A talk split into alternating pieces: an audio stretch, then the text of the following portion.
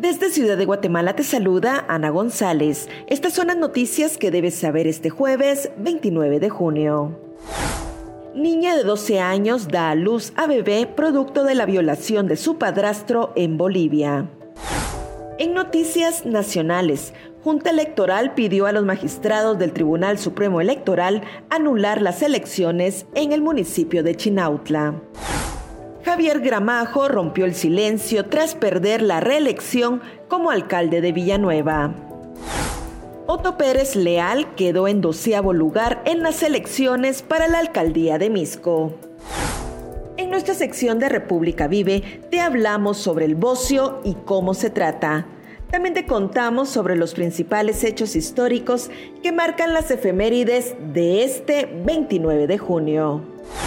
Eso es todo por hoy. Para mayor información ingresa a república.gt y mantente informado sobre las noticias del día. También nos puedes seguir en redes sociales como República GT.